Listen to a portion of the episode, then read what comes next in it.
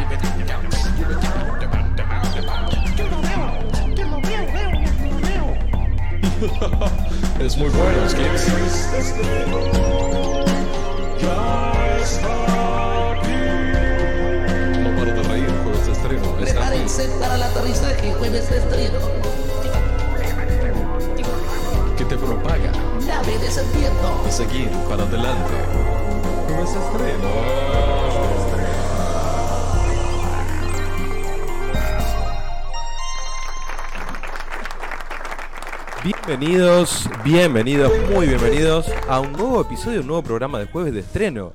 Aquí quien les habla, el señor Chernobyl.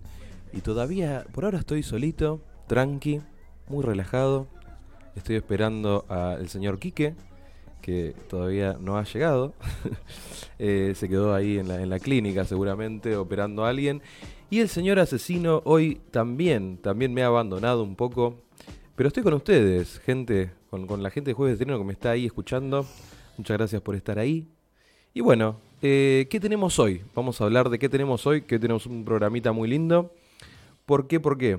Porque tenemos un invitado muy especial que se llama Leonardo Scarano, que es el director de la editorial Purple Books, que es una editorial muy linda, que edita cómics argentinos nacionales. Eh, muy copado, está moviendo mucho la- lo que es la movida del- de, los cómics acá en Argentina. Que la verdad que estamos en una, en una época bastante linda con respecto a los cómics, porque hay varias editoriales que están editando mucho material acá en Argentina. Y está lindo, la verdad que es una, una linda época para el cómic. Se ve que todas estas películas que salieron de cómics está eh, reviviendo un poco lo que sería la industria del cómic, así que vamos a estar charlando con, con Leonardo de ese temita. Hoy vamos a sortear la remera de Batman, sí señores, la remera de Batman de eh, remeras de cómics, eh, la otra vez estuvo el, el dueño de este emprendimiento muy lindo que se llama Nico, le mando un saludito ahí, estará escuchando. Y bueno, ¿qué tenemos hoy? Hoy tenemos eh, en la planta nuclear mía, en mi planta nuclear del señor Chernobyl, vamos a estar hablando de un anime muy picante, muy copado, muy intenso, que se llama Inuyashiki. Eh, es medio parecido a Inuyasha. Eh, Por ahí yo cuando lo leí dije, es medio parecido al Inuyasha, este anime que mirábamos cuando éramos más chicos tal vez, que estaban en Cartoon Network. Eh, Inuyashiki, Last Hero se llama a veces, pero como Inuyashiki lo encontrás. Eh, este anime es muy picante, vamos a estar hablando de eso. Y vamos a, ojo, que vamos a sortear algo nuevo hoy. Estate atento que vamos a anunciar un nuevo sorteo. Estamos a pleno con los sorteos. Y estate atento también que vamos a sortear la remerita en vivo. Y como siempre, vamos a, eh, va, como implementamos la vez anterior, vamos a seleccionar a tres personas. De las cuales la primera que se comunique con nosotros va a ser la ganadora de la remera. Así que hay que estar más atentos que nunca. Luego tenemos eh, en el baúl del asesino que no va a estar, eh, va a estar el, invitado nuestro, Leonardo, en ese bloque. Así que del baúl vamos a sacar a Leonardo. Y finalmente tenemos en la clínica del Dr. Quique, vamos a seguir hablando un poco de, clásicos de terror, ya que estamos en el mes de Halloween. Así que vamos a estar ahí metiéndole a pleno con, con el terror, con el Halloween y con, con todo eso. Bueno, ¿qué tenemos? Ahí ha llegado el, el doctor Quique, que, que está un poco agitado. Eh, mientras vamos a empezar a hablar de los estrenos de la semana, sí, jueves de estreno, aquí estamos. ¿Qué tenemos? Primero, más que nada, quiero decir una cosita eh, muy extraña que estoy viendo una tendencia muy fuerte en el cine que ya eh, me está tocando un poco las bolas. Eh, tenemos muchas acá tenemos unas preventas para recitales, o sea, recitales grabados se ve que se está poniendo una tendencia esto en el cine, ir a ver un, un recital al cine. Cosa que me parece bastante poronga. Eh, tenemos acá el- un recital de Slayer. Tenemos uno de André Ryu, que es recaretón, según el asesino que dijo el programa pasado. Tenemos un concierto de Shakira también. Tenemos un concierto de Patch Mode de, INXN. Eh, tenemos, eh, IXS, perdón. Eh, INXS, perdón. Tenemos todos estos, eh, no sé, recitales que, que están ahora de moda, a pleno. No sé quién carajo va a ver esto al cine, la verdad que es muy, muy raro. Eh, acá tenemos a Don Quique que se está uniendo. Llegó el doctor. Llegó el lechero. Bueno, ¿cómo, ¿cómo anda, doctor? Uy, cuidado que ahí hubo un Bien, pequeño todo bien, acople. che. todo, todo tranquilo, todo en orden. ¿Todo tranquilo? hay alguien que acá se quiere escuchar mucho a sí mismo y subió mucho el volumen del auricular. y entra una, una acople. Una- un pequeño acople. Bueno, eh, te vamos a empezar con los estrenos de la semana. ¿Te parece, sí, Kik? Sí, estaba escuchando. Sí. Bien. Eh, tenemos eh, un estreno acá, bueno, el, el- por ahí el más importante, ¿no? El más remarcado, el más hollywoodense, el más blockbuster, es esta secuela que nadie pidió de Zombieland. Yo creo que los fanáticos de verdad de, esta, de la primera lo pidieron. Ahí, ahí no sé. Yo, Yo no, no- la vi. yo no Así que creo. no sé. Encima, Pero- yo la vi, yo la vi, está buena, pero... No es para tanto, ¿no? Pero nada, es una película de zombies, ¿viste? Las películas de zombies no... no Guarda con lo que sí con lo de los zombies, que el programa que viene, ¿eh? tenemos una temática sé, zombie muy importante. sé. Sí, es cierto, igual hay muchas películas de zombies de las originales, tipo George Romero y todo eso, que son fantásticas, y hay otras Sí. más actuales que son bastante. Es que poronga. mucho... No, lo que pasa es que mucho más no podés hacer con los zombies. O sea, básicamente es, es una sociedad destruida. Es Sí, eso. sí, es cierto. Es eh, posapocalíptico y después, bueno, se van generando como situaciones, pero... Por eso, la riqueza en cada película sobre el tema es qué pasa con los, los humanos sobrevivientes, Claro. nosotros, a ver qué hacen.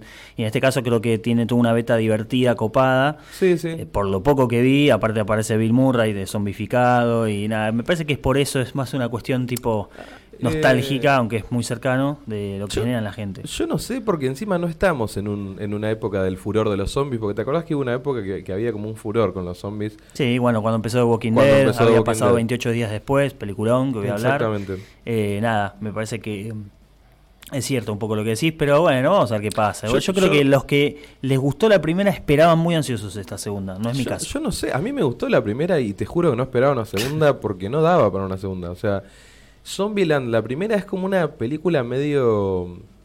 Tenía una onda así como medio independiente, como de perfil Claro. bajo. ¿Viste? Como perfil bajo tenía Claro. la película. Divertida. Onda como fue John Wick, la primera. Sí. Que fue como, che, mira qué linda esta película. Claro, bueno, Pero no, daba estirarlo, ¿entendés? Como que... Y puede ser, puede Eh, ser. Eso fue lo que pasó.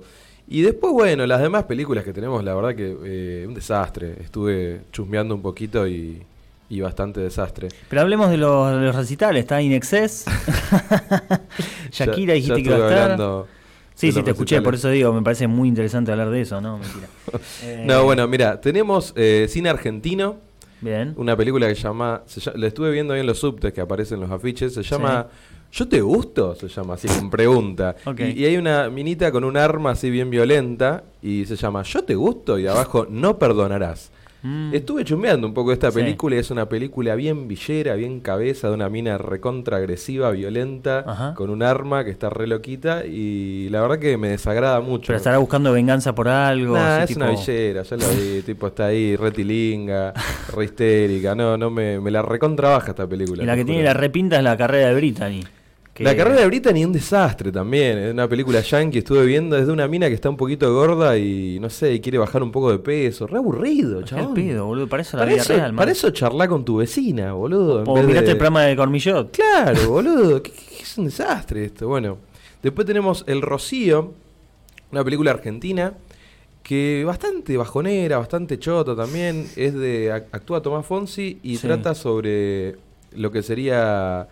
Eh, ah, bueno, ahora se me fue el nombre. La, la empresa esta que contamina todo, ¿cómo es? Los que contaminan. Los los que- agrotóxicos. Sí, Monsanto. Eh, Monsanto. Ah. Trata sobre Monsanto, sobre los casos de- de- del problema con el, con el producto este. Es como un poco la de Julia Roberts, ¿no? ¿Cómo se llama? Eh, Ah, esa no la eh, vi. ah, Bueno, ya, ya No, me pero viste, es Erin Brockovich, que habla un- sobre la contaminación de las aguas por parte de una empresa o algo parecido. Es, es bueno. un bajón la película y aparte yo te voy a contar una cosa justo especial de eso. Yo eh, cuando estaba ingresando a mi segunda carrera, que estudié, Ah, mirá, tiene dos carreras el hombre. sí Por señor, eso es el señor. estuve haciendo una investigación sobre Monsanto. Ajá. De verdad. Sí. Todo, todo el aula hicimos una investigación eh, pro y contra Mon- eh, Monsanto. Ajá. Y nos pusimos a investigar de verdad. Sí. O sea, no, no un solo. No un solo. em, ¿cómo Lado, no- una no un sola solo campana, lado. Nos sí. pusimos a investigar en un montón de medios de información, toda, toda la información posible. Y nada, hicimos un debate y, y salió que Monsanto no tiene la culpa. Eh, polémico lo que de Eh, decir. es, po- es polémico, pero hay que informarse, hay que leer. ¿Y sabes es cuál, cierto, es, pero- ¿sabes cuál es el problema? El problema es que la gente aplica de una forma indiscriminada y de una forma errónea el producto. Ese es el problema. Eh, y también la gente que vive cerca de los lugares Sí. donde se hacen estas aplicaciones que tienen que vivir gente alejada, ¿no? Como Sí. los parques industriales. Hay leyes que dice que la gente tiene que... Y pero si entonces si está eso puede que sea tóxico posta. No, eh, es tóxico cuando se aplica de mala manera y cuando se vive demasiado cerca. Y pero, a ver, si vivís cerca te hace mal, si te lo comes te va a ser peor. No, pasa que eso una vez que toca la hierro, la mala hierba la, la come y después se, se va el producto. Nada más ataca la hierba. Entonces tienen que tener mucho cuidado las suegras que no vivan solas porque la mala hierba se derrite con esta cosa y después no queda. Es una buena idea. Monsanto te va a Cuestión es empezar a recibir que- llamados de. Cuestión es que ese es el tema. Eh, bueno, nada, cambiando de película, después tenemos Vencedor, eh, una película extremadamente aburrida, yankee, de un entrenador que se muda a un pueblito chiquito y está medio bajón porque Sí. no hay nadie en el pueblito. Y nada, y le aparece nada más una negra para, para entrenar y el chabón dice, uh, me quiero matar. La única persona que vino es una negra y nada, después se hace amiga de la negra, la negra es buena onda, es media chorra. Media chorra, pero el chabón como que la, le dice, no, eh, tenés que hacer las cosas bien, papita. Papita le decía, ¿no? Papita. Eh, entonces nada, no embole la película, chabón. Bueno, pero pará, Un drama hablemos, hablemos de lo que va- verdad importa. Ya está a la preventa las entradas para ver Terminator. ¿Eh? Terminator 6. Uy, re importante. Eh, viste, alta película se viene. El jueves que viene vamos a hablar un poco de Terminator, supongo. Re importante. Sí, sí, sí. Terrible. No, Bueno, una, una cosita que eh. por ahí podríamos decir ahora, eh, medio por arriba, pero tampoco es mucho para hablar. Nosotros dos vimos HBO Ah, Watchmen. Watchmen. sí, bien. Se estrenó Watchmen, Bien, este- Watchmen. el 20, ¿no? Eh, creo que fue- creo que 24, fue el 20 que se 23 estrenó. el- Creo que sí, creo que es el 20. Sí, el 20. Se estrenó el primer episodio de, de esta polémica serie de Watchmen de Sí. HBO. Eh, ¿Qué opinas? Me lo que vi me gustó. Eh, lo poco que puedo rescatar, porque vi justo la película hace poco, pero no soy profesional experto en, en Watchmen. Como yo. Es, claro, es, es- básicamente es que es una continuación de la película. ¿sí? La película termina cuando, en los 80 y algo, puede ser, y esto ya está situado en, los, en el 2019. Claro. Y hay, bueno, toda una cuestión que no quiero spoilear porque el primer capítulo estaría bueno que lo vean sin, sin que nosotros le digamos, pero que ya te dan la pauta de que es 2019 y que hay cosas actuales y cómo funciona la policía y el personaje está Don Johnson y hay una chica que es la, la, la mujer de Will Smith en, en la película esta de testigo, ¿cómo se me fue el nombre? Enemigo público. Esa Uh, Enemigo actriz... Público, esa no la veo hace mil. Bueno, Public. Enemy, la que hace de mujer de, de él, esa Ni me eh, actriz afroamericana es la protagonista, por lo menos en este primer capítulo, de, Sí. de Watchmen. Sí, sí. Tiene como un personaje así medio Watchmen nuevo. Va, nuevo Yo, para mí, por ahí no cómics ya La verdad que no me gustó, boludo. No me gustó. Pasa que fue el primer capítulo ¿sabes- y sabes- hay que ver. Que... ¿Sabes qué pasa? No tiene nada que ver con Watchmen, boludo. Por eso, Pero lo- nada, lo, nada, único que nada, sí tiene seguro son la cantidad increíble, innumerable de Eh, referencias. sí, Están por eh, todos lados, o sea, la película eh, todos lados. La música que usan, ver, los afiches, todo. Como vos dijiste, eh, eso, las referencias. Claro. O sea, agarrá cualquier película de poner referencias de Watchmen y, Y es lo mismo. Y es lo mismo, ¿entendés? Claro, a eso es lo que. Porque no tiene absolutamente nada que ver con Watchmen. Por ahora, vamos a ver qué. Yo por ahora Nada que lo ver. único que digo es que le doy el, la- el beneficio de la duda. Voy a ver qué pasa el segundo capítulo, a ver si lo puedo enganchar de A vuelta. mí, a mí lo y que me parece, sigue. perdón, a mí lo que me parece que están haciendo acá es eh, lo que hacen siempre los de Hollywood, agarrándose de la nostalgia y de cosas que tuvieron mucho éxito, Sí. eh, enmascarándola para venderte algo que a vos te gustó mucho que tiene esa cubierta, pero adentro es caca. Entonces, lo que podemos hacer es recomendar la película del 2019 de Zack Eh, Snyder. Miren. Watchmen, eh, lean el cómic. Y si quieren ver algo posterior a Watchmen, una secuela o algo así, léanse el cómic Doomsday Clock, Claro. que es eso también. Pero está fusionado con los personajes de DC y por ahora viene muy zarpado. Son 12 números, como, Mm. la, como la serie original de Watchmen, Bien. solo que eh, no terminó todavía, falta el último número.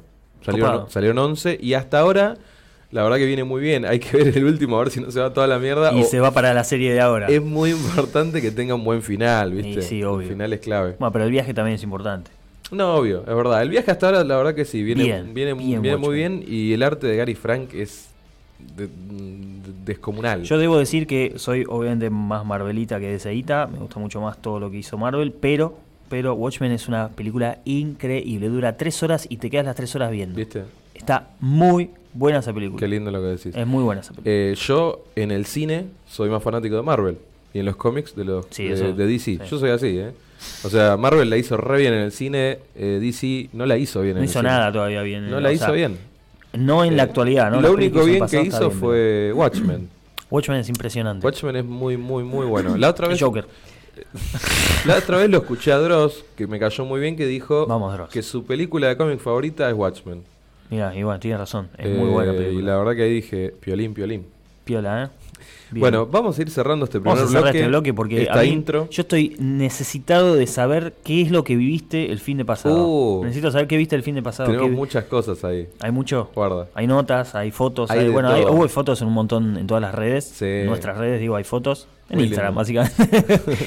este, fotos de ahí, Cherno posando con un montón de gente, sobre todo chicas. Las chicas. Ahí. Este, así que bueno, necesito que me cuentes todo. Yo te pedí que no nos digas nada al asesino y a mí en nuestro grupo de WhatsApp porque Bien, quería bien. hacer todo ahora y no puedo más de la ansiedad. Así que, Perfecto, por favor, perfecto. pasemos ese bloque ya.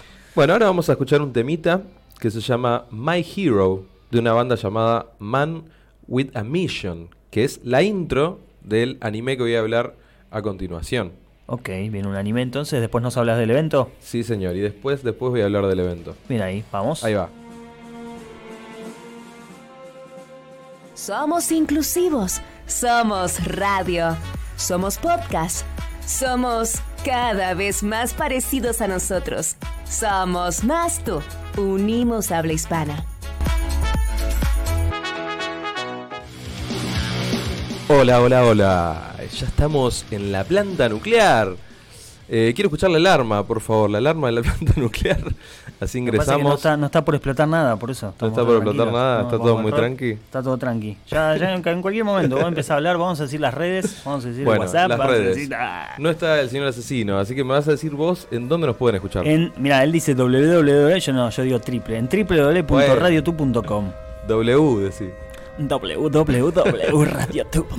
Me encanta. Bueno, después nos podés mandar un mensajito acá a la radio a más 549 si estás afuera, 11 59 90 90 78. Muy bien. 11 59 90 90 78 y te comunicás con nosotros acá en la radio directo. Perfecto. Y las redes sociales de la radio son Facebook, Twitter e Instagram como arroba somos Radio Tu. Y las nuestras son Perfecto. Y nuestras redes son, estamos muy activos en el Instagram Sí. como arroba jueves de estreno. Tenemos nuestro canalcito de YouTube, que por ahora le estamos dando más prioridad a la radio. Es cierto. Pero cuando podamos vamos a, a ir actualizando y subiendo cada vez cosas. Total. Eh, recién subimos hace poco eh, unas entrevistas a Magnus Mephisto, Ujú. a Julio Rembado. Julio Lombado, gente que va a estar en el programa que viene en vivo o por teléfono, pero van a estar. Y Exactamente. hay más, hay más. Están, están saliendo del horno de a poquito por eso, pero van a salir en estos días. Así que atentos y síganos. Y por fin acá llegó nuestro invitado, nuestro invitado especial, Leonardo Scarano, director editorial de Purple Books. ¿Cómo andas, Leo? Todo bien, todo bien, por suerte. Bienvenidos a. Bienvenidos. Bienvenido a nuestro programa. Tengo múltiple personalidad. Sos muchos, te, te multiplicás el superpoder. Bienvenido, bienvenido acá. eh, estamos muy contentos de estar acá con vos. Y la verdad que la editorial tuya me parece muy linda. Muchas Va, gracias. Tuya eh, con Y tus de socios. dos socios más, exactamente. Perdón, Sos- nos están viendo por el eh, arroba somos Radio Ah, de Instagram, nos están viendo en vivo. en Hola vivo. chicos. Estas caras de giles que son los que sí, somos nosotros. Eh, estos somos Eh, la- se la- conecta la gente, ya están hablando, ya mandé un saludo. No veo que nada no veo desde igual, acá, pero, pero- bueno. No, muy chiquito para ver. Leo, contanos un poquito de vos.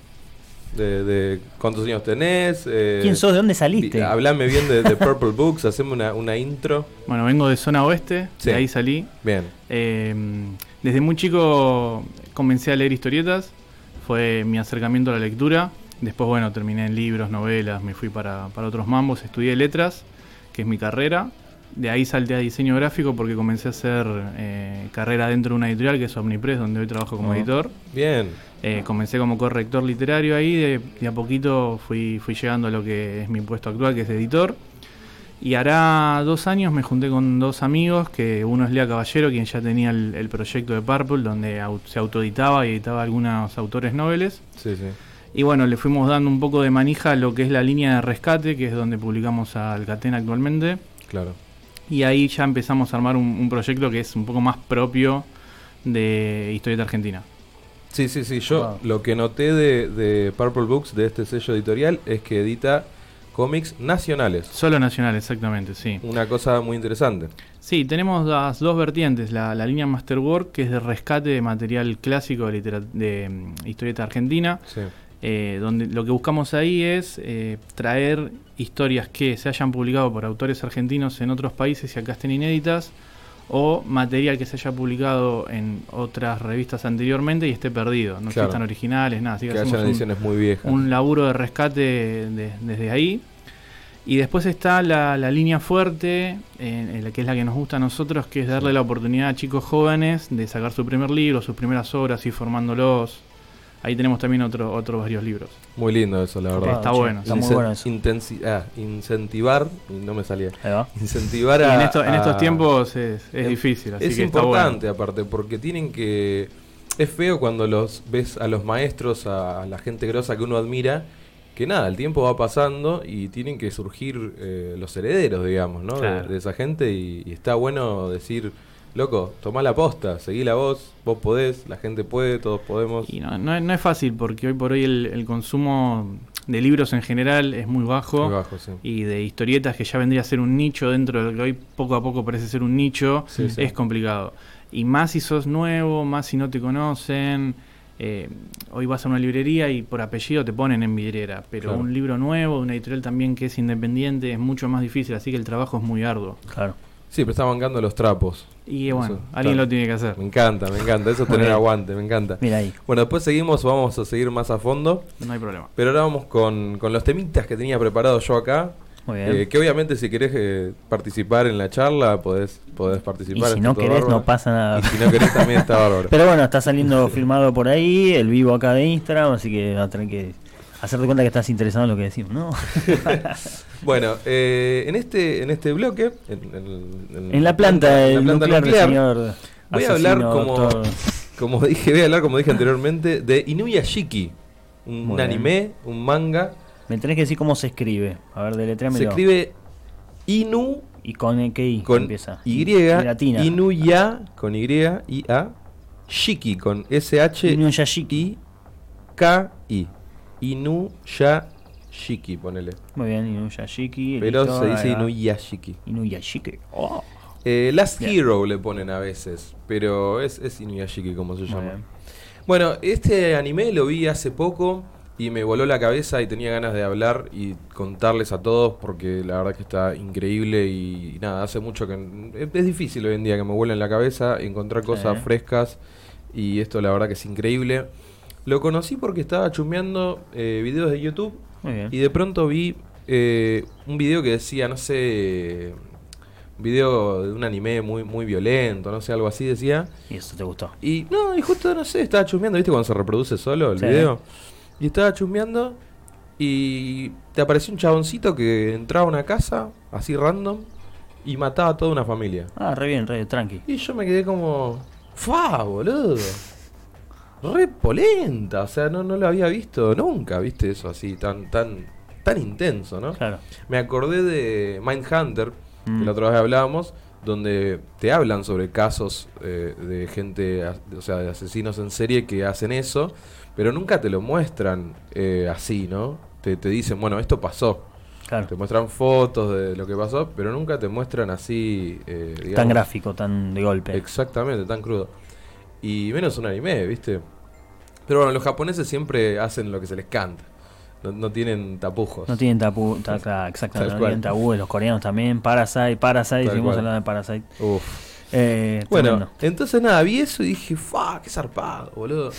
Y nada, me puse a chusmear. Después vi que habían como unos robots, unos chabones, un viejo que era un robot. Claro, como parece como el alquiliano de Hombres de Negro, Ponele, el, el grafiquito. ponele. ¿No? Eh, un, un- sí, un. Exacto, sí, sí, sí. ¿Viste? El, el- el- el que es el meme ahora de cuando le sacan fotos al bebé recién nacido. Más exactamente.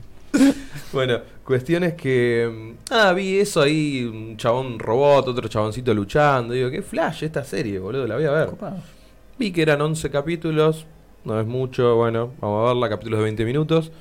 Y me la puse a ver y me voló la cabeza, chabón. Era más de lo que yo pensaba.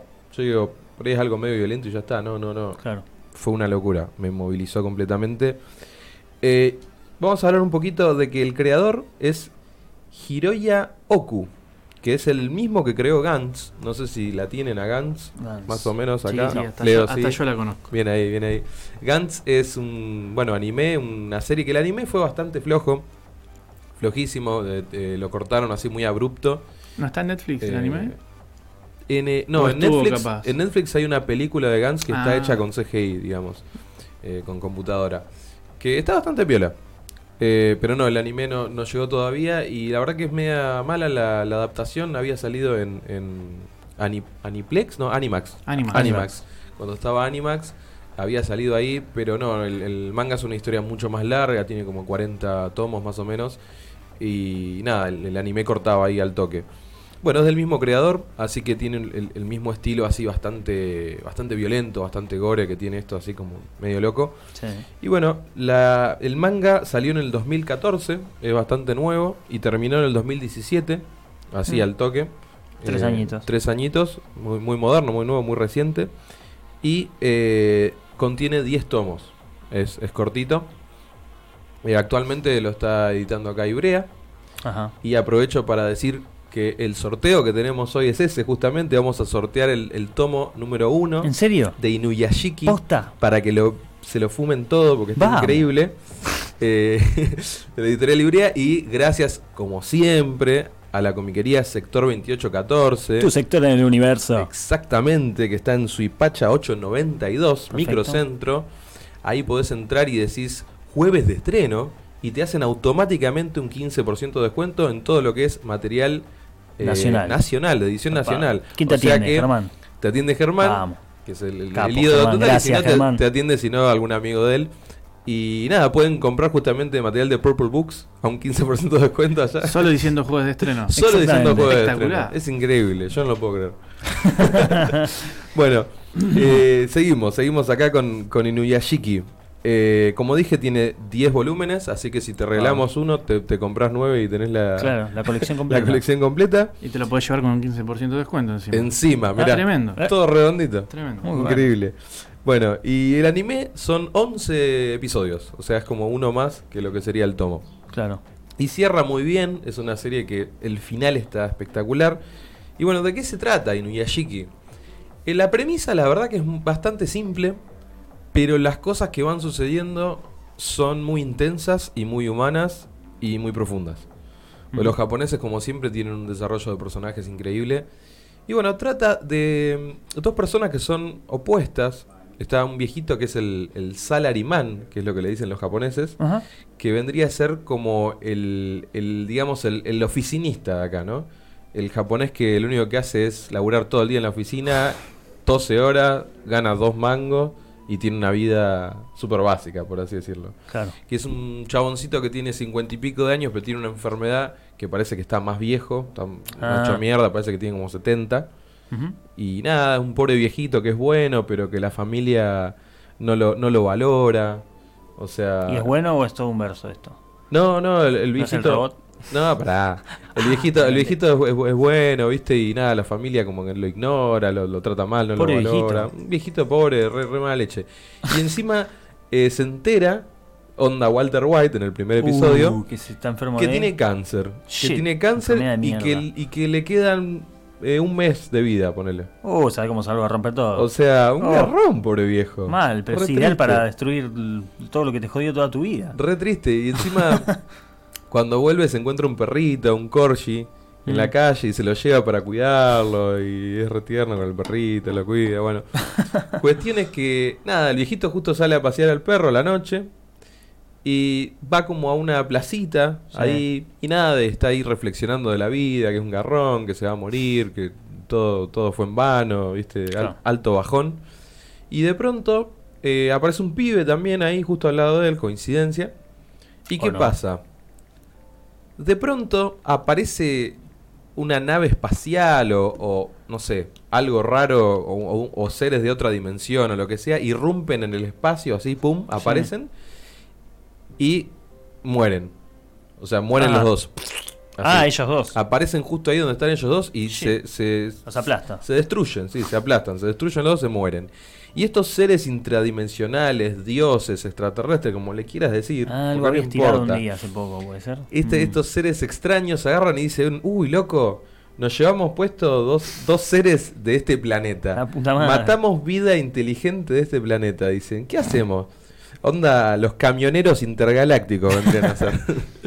y agarran y dice, y no sé, José, le dice, ¿viste? Pedro y José, ¿viste? Le dice, no sé, José, ¿qué hacemos? Y reconstruirlo, le dice. Y, pero mirá que esta tecnología no están preparados para esta tecnología, le dice. Y no importa, ya fue, dice, reconstruirlo, que, sé yo, Así nomás, que se arreglen. mirá que esto tiene el potencial para destruir o salvar su planeta, dice. Upa. A la mierda. Mierda, y bueno, y agarran y así, pum, por arte de magia, los transforman en robots. O sea, son robots que vos los ves y son humanoides igual a ellos, pero por dentro son terribles Mecánicos. robots avanzados, extremadamente futuristas con una tecnología incomprensible. Tremendo. Eh, y bueno, ese es el argumento de la serie. ¿Qué pasa? El chico que, que se reconstruye es justamente lo opuesto al viejo. O sea, es Ah. un chaboncito re sociópata, re mala leche. ¿Y qué pasa? Este pibito empieza a matar gente Ajá. por diversión. Como tiene el poder ahora de hacerlo, ¿no? Claro. Hijo de puta. Y eh, Inuyashiki empieza a hacer todo lo contrario. Da- que es el viejito entonces. Claro, se llama así, exactamente, me olvidé decir eso. Los Bien. personajes son Ichiro Inuyashiki Hmm. y Shishigami Hiro. Es el, el joven, ¿no? Hiroshiki. Y Fíjate, ahora voy a decir una cosa muy interesante de los nombres que descubrí. Ah, Pero te quería decir, Inuyashiki empieza a salvar gente. Y el otro a matar, justo todo lo contrario. y el otro se sentía vivo matando y el viejo se sentía vivo salvando gente. Claro. Inclusive se dio cuenta que el viejo que puede curar cáncer. Y el chabón, el viejo iba en los hospitales y curaba a la gente. Uh, pero se metió con las leyes de la naturaleza. Re zarpado. Vamos. Nah, Se viene no. un bardo ahí, seguro. No, no. Cuestión es que, bueno, se empieza a hacer como una especie de yin-yang, ¿no? Entre los dos personajes. Claro. Y empieza a haber una, nada, un desarrollo muy interesante de los personajes en base a eso, en base a una premisa muy, muy sencilla. Wow. Eh, y bueno, la serie obviamente es violenta, es fuerte, es intensa. Quería decir una cosa muy interesante de los nombres. Ichiro Inuyashiki, que es el personaje principal, fíjate que en el nombre Ichiro, si sacás la I y la C, queda Hiro. Ah, mira. Que Hiro es héroe en japonés. Hiro. Le, pronuncian héroe, ¿no? Hiro. Interesante. ¿Y? Shishigami, Shishigami, en japonés, Shinigami con N, significa Dios de la muerte. Ah, mira. Eh, interesante. Fíjate qué interesante. Interesante. Interesante. Omoshiroi. Los japoneses dicen Omoshiroi. Es, Omoshiroi. Omoshiroi es interesante. Eh, yo sé un poquito de japonés. Choto, choto. Arrecheto. Choto es un poquito. Poquito. Arrecheto. Bueno, eh, y Shishigami Hiro se llama Hiro. Claro. Héroe también. Fíjate, los dos se llaman héroe. Guarda. No, uno es héroe y el otro dios de la muerte, dijimos. Pero también el, eh, Shishigami es el nombre, pero el apellido es Hiro. Ah, mira. Qué raro. Ahí, Guarda. ahí hay algo, eh, algo raro ahí. ahí. Está, está bueno los nombres como le hicieron. Bueno, eh, y nada, esa es la, la recomendación del De manga, que, que está repiola. Eh, véanlo. Eh, Va, el manga yo todavía no lo leí, pero léanlo cuando se lo ganen en el sorteo. Eh, pinta muy copado, igual tiene un arte increíble. Y bueno, el anime, véanlo eh, en Anime FLB, que si ahí están todos los animes siempre, punto, punto net creo que es. Eh, bueno, y ahora vamos a hablar un poquitito de, Argentina Game Show. de la Argentina Game Show. Bien ahí. Que estamos un poquito atrasados, pero bueno. No pasa nada, vamos, vamos a ir estirando. Eh, vamos a hablar de la Argentina Game Show, de este evento que estuve, que la verdad que estuvo muy lindo, estuvo fantástico. Fue justo ahora estos El tres fin días. pasado. el fin de Viernes, sábado y pasado. domingo, ¿no fue? Exacto, Bien viernes, sábado, domingo. Eh, 18, 19, 20 creo que eran. Claro, sí, 20 fue el. Watchmen, fue el domingo, así que sí. Joya. Bueno, el Argentina Game Show fue un evento eh, que la verdad que se portaron re bien conmigo. Muy buena onda, muy, muy bien la gente de la organización, la verdad. Con, con prensa, trataron muy bien. Bien. Eh, es, una, es una convención que se hace sobre videojuegos acá en Bien. Argentina. Y la verdad que cada vez está creciendo más. Tiene, tiene Wow. mucho, cada vez más peso, está llevando mucha gente. Eh, fue un éxito, la verdad. Fue mucha gente. Eh, hoy en día los videojuegos están eh, cambiando mucho, está revolucionando mucho porque nosotros tres somos, calculo que los otros tres somos más o menos de la misma época, de alrededor de 30 años tenemos los Sí, tres, ¿no? exactamente. Sí, bien. Bueno, eh, y nosotros, fíjate, una cosa muy interesante que me puse a pensar. ¿Cómo cambiaron los videojuegos de nuestra época con los de ahora? Porque ahora existe el eSport, Sí. Sí. que ese es como el centro, el juego competitivo, el videojuego competitivo. Y en nuestra época uno jugaba un videojuego que era una historia, ¿viste? Era una aventura, era algo... Pero había torneos también, ¿no? no Había, un pero equipo- muy Daytona. Daytona, Sí, claro. sí, Pero era algo como Action. muy... Nivel X. Pero muy poquito era, era algo muy... Una el- cosita. Con el. Win y el PES en los Claro, torneos también. empezar Sí, con sí. los de fútbol también Claro. más popular. Pero era una cosa como más... eh, no, no era lo común. Ahora lo común es el juego competitivo. Todos juegan juego competitivo. Juegan al Fortnite, que es competitivo.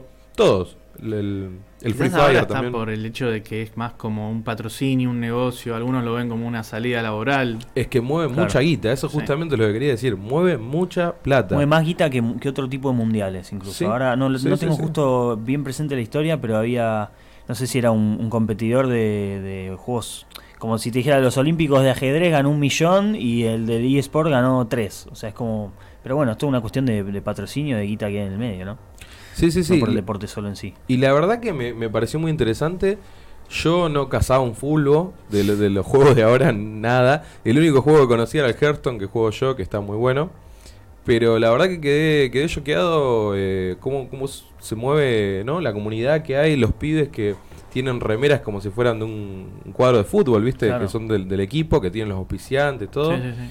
Y ganan, pero muchísima plata en los torneos. Mucha plata. Eh, hubieron torneos acá también. eh, este torneo de Hearthstone.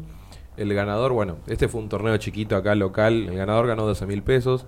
Que bueno, no es poco, pero tampoco es muchísimo. Pero fue un torneito así tranqui. Pero los torneos que se hacen a nivel mundial eh, ganan hasta un millón de dólares o, o más todavía. Es increíble. Y ya que hablamos de esto, quería decir que conocí a un muchacho muy interesante. Que- Nada. no, conocí a Augusto. Augusto, que es un capo. Que el chico es de Rosario. Y es un periodista, está estudiando periodismo. Y se está dedicando a lo que es el eSport. O sea, es una persona seria, ¿no? Como nosotros. Exacto. Y, sa- y encima sabe de lo que habla. Exactamente. Ah, bravo. Y, tiene, y tienen un blog con otros chicos, ¿no? Que tienen un Twitter también, que ahora vamos a, ahora vamos a escuchar. Eh, nada, este chico vino a cubrir justamente el evento de Hearthstone, que es el juego que a mí me gusta. Sí. Eh, y nada, él la tiene más clara que Sí, yo, sí, ¿viste? Él está seguro. actualizado, eh, lee en los blogs y todo eso. Y, y nada, y justo le pedí por favor que, que me mande eh, un audio porque justo no me pude comunicar en ¿Y vivo tenemos audios? con él. Y tenemos un audio de él que nos va a estar contando. Y ojo que voy a decir que se refiere a mí como Hernán, porque no lo van a entender. Ah. Porque mi verdadero nombre es Hernán, perdón, a todos los, los defraudé. Uh, la mentira, boludo, qué traición. Pero te- Mal, Chan, tremendo. Pero lo tengo ¿No que te decir. llamas Cherno? No, Te no. llamas Hernán. Un garrón. Pará, y encima tenés doble apellido. Arrecheto. Uh, Bueno, el bueno. señor Hernán Bill. Sí, pasa que me deschavó, me deschavó él. Qué- Bueno, ahora vamos a escuchar un vamos a escuchar el audio de Augusto y nos va a contar un poco sobre, sobre lo que vivió. Hola Hernán, ¿cómo estás? Eh, bueno, paso a comentarles, mi nombre es Augusto Chiarito, eh, soy periodista en formación, eh, estoy ejerciendo ya, si se quiere, estoy haciendo periodismo en esports, que es mi mayor interés. En su momento eh, intenté jugar como pro player. Para los que no, no están enterados, con Hernán coincidimos en la Argentina Game Show, tuve el gustazo de conocerlo a él y a su compañero y bueno, nos dimos cuenta de que conocíamos y jugábamos juegos muy parecidos, si no los mismos, y compartimos, bueno, el gusto por el, por el gaming si se quiere, como la, la gran mayoría de la gente que fue al evento. Fui hasta el centro Costa Ahí Salguero, que es donde se hizo el Argentina Game Show, todo desde Rosario para poder cubrir las competencias de esports que se jugaban porque trabajo para un medio de Twitter que se llama Unama. Lo pueden buscar como Unama OK si les interesa. Hacemos cobertura de todo tipo de videojuegos competitivos. eh, tratamos de hacer el minuto a minuto y traer información de, forma profesional y, fiel, ¿no? Nada de vender humo ni nada por el estilo. Así que bueno, la cuestión es que tuve la oportunidad de conocerte a vos, Hernán, y conocer a los chicos con los que trabajo, que nunca los había visto en persona, porque viste que ser de Rosario es, es, es algo complicado a veces. Eh, porque lamentablemente Rosario, a pesar de ser una gran ciudad, no tiene mucho, mucho alcance con, con los esports, ¿no? No hay muchos eventos en la ciudad. Así que bueno, fue, fue un flash para mí, fue un flash y lo disfruté muchísimo. Y bueno, eh, particularmente fui a cubrir lo que se llama la Eternal League, que es una liga de Hearthstone. Hearthstone es un juego de cartas, para el que no lo conoce, basados en, en la saga de Warcraft, eh, con bueno, todos los personajes más conocidos del juego. eh, y van sacando expansiones todos los años con nuevas cartas, nuevo contenido. Y la meta va cambiando. La meta es el modo, el estilo en el que se encuentra el juego, los mejores mazos y todo eso. La Eternal League es un evento que se juega dentro de, de Argentina, que en la Argentina Game Show tuvo eh, otra edición en la cual se jugó por 20 mil pesos.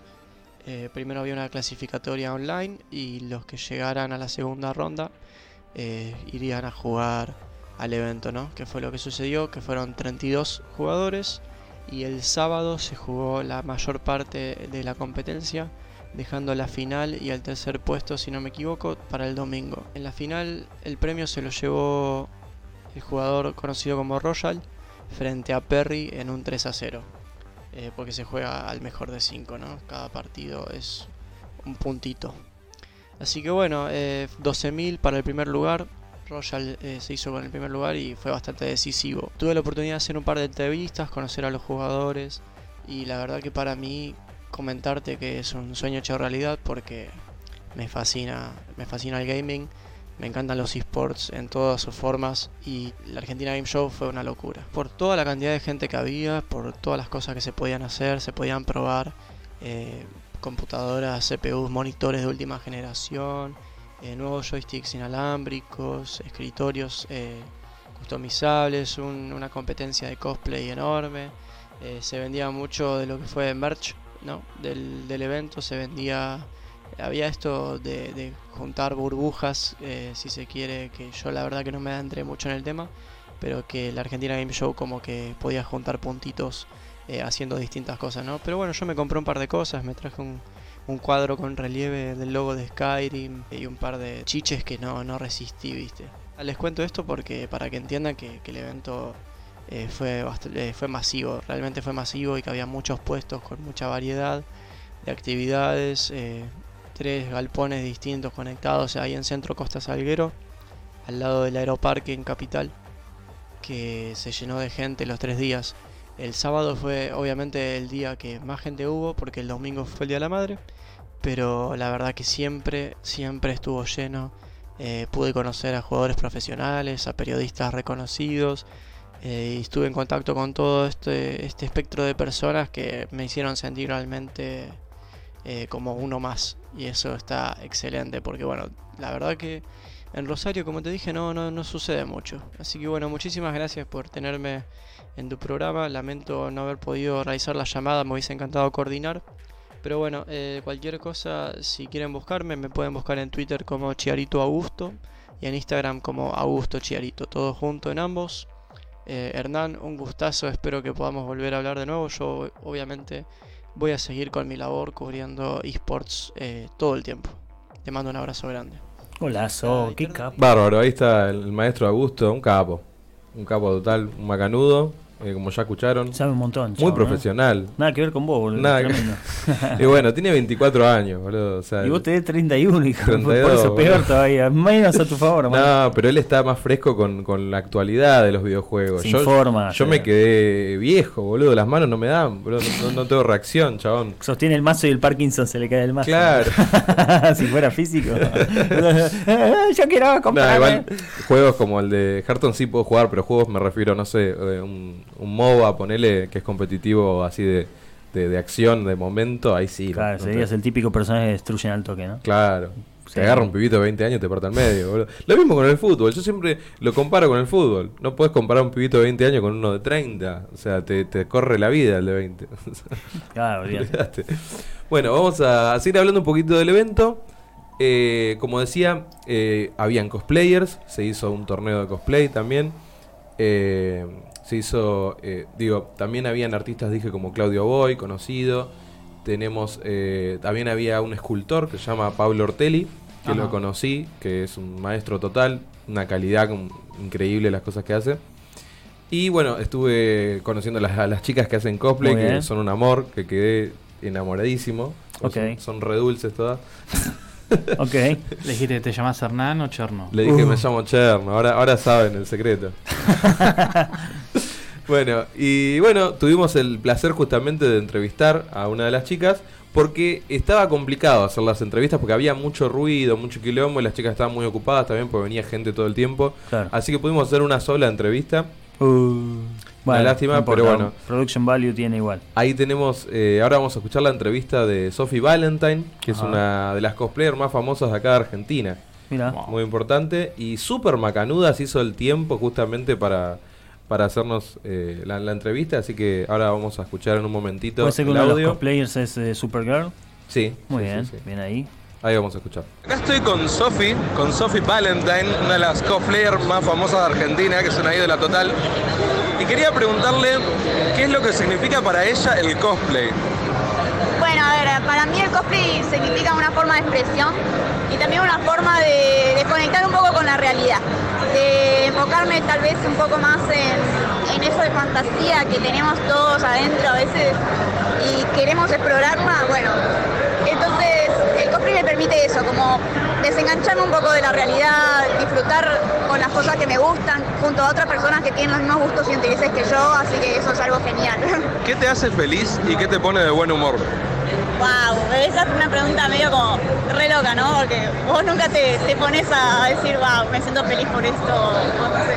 Pero generalmente, a ver, soy una persona que creo que soy bastante sencilla, ¿no? Me hace feliz, no sé, tener un tazón de cereal y jugarme un videojuego nuevo que, no sé, que me guste mucho. O ir a merendar con alguien que quiera mucho la comida, ¿viste? La gorda.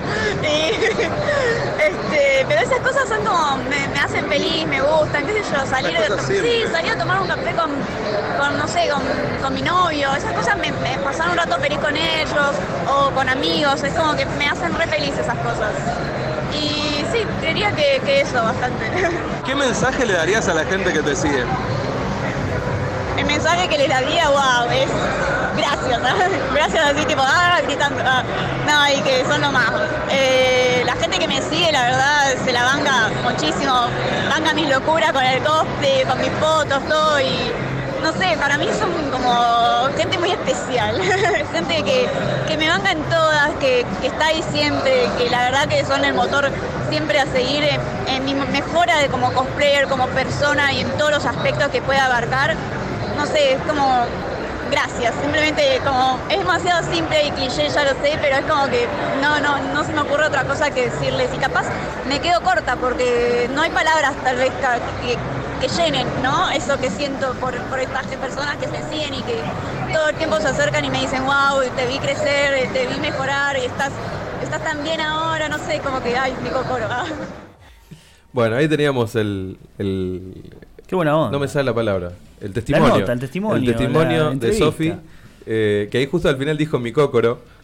Ah. que cócoro en japonés es corazón. Ah, Por qué eso. lindo.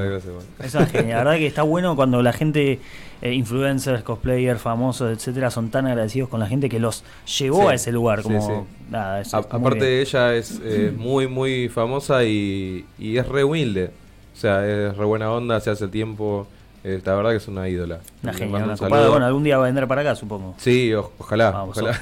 Nada, sí, me dijo que sí, así que te- estamos ahí en, en tratativas. Bien, bien. Sophie Valentine venía al programa de jueves de estreno. Venite en noviembre, en diciembre. Vení cuando quieras, pero vení, dale. Igual, igual, que no es para menos, la tenemos a la cosplayer Bionda. Ah, no, obvio. No, tenemos a Bionda que va a estás venir. spoileando No, la gente ya sabe porque lo, Ah, subimos en las razón. historias. Sí. Ya lo Va a venir Bionda Cosplay, el programa que viene, que es nuestro especial Otra de genia. Halloween. Tuve oportunidad de conocerla en la Comic Con, una genia. Es una genia total porque va a ser la primer cosplayer que va a venir al programa. Va a quedar Bien en la ahí. historia eso. La primera. Bien ahí. es súper buena onda, sí, la conocí ahí en el evento, la verdad que una ídola total. Bueno, eh, y nada, como decía, en el evento hubieron cosplayers, hubo- hubieron videojuegos que ya escuchamos, hubieron cómics, estuvo el stand de Omnipress también. Hablando de cómics, vi Sí. que hay uno de estos equipos de eSport, Sí, eh, creo que es Isurus. sí. No, no soy un gran ser. conocedor, pero Yo tampoco, suena. estoy igual que vos, pero Isuru sí, sí, estuvo ahí. Eh, estaba presentando su cómic. O sea, todo se relaciona con todo. Pon- Mirá, Sí, aparentemente lo, lo están sacando en Inglaterra y ahora van a hacer la versión para México y sacaron un número uno como para darle a los fans eh, loco. traducido al español. Sí, Está sí, muy loco. Me, me sorprendió. Aparentemente hay mercado para todo. Bueno, está todo relacionado, ¿viste? Sí. Lo- Los, geeks, los frikis, lo que sea, estamos todos medio los videojuegos, con los cómics, con las películas. Y este programa justamente trata de eso. Estuvo Mucor, estuvo este chico Ezequiel, que es el que hizo la tapa acá justamente de Pesadilla, que después de- vamos a hablar Y bien. de Panteras también, ¿eh? ¿Y de Panteras también? Hizo el mismo diseño, sí. Mirá vos. Diseño de Opa. Pantera de Pesadillas y el nuevo libro que es El Mago. ¿Y el de Mago también? También. Fua, Muy bueno. Capo Ezequiel. Eh, después vamos a hablar un poco más en profundidad ahora el bloque que viene, así que ahora vamos a ir cerrando con un tema que tiene que ver un poco con el cosplay, con el anime, con todo esto que estoy hablando, con un tema que me ceba mucho y me hace acordar cuando era chiquito iba a lo de mi abuela a tomar la leche. Vení, Chernito, vas a tomar la leche. decía la ¿Qué abuela. ponía al mediodía cuando comía antes de ir al colegio a Los la parte pitufos. de la tarde? Los caballeros del zodiaco, Ah, papá. ¿Y qué escuchaba? Escuchaba Saint Seiya a pleno, así, a, a todo lo que da. Y ahora lo escuchamos. Vamos a escucharlos.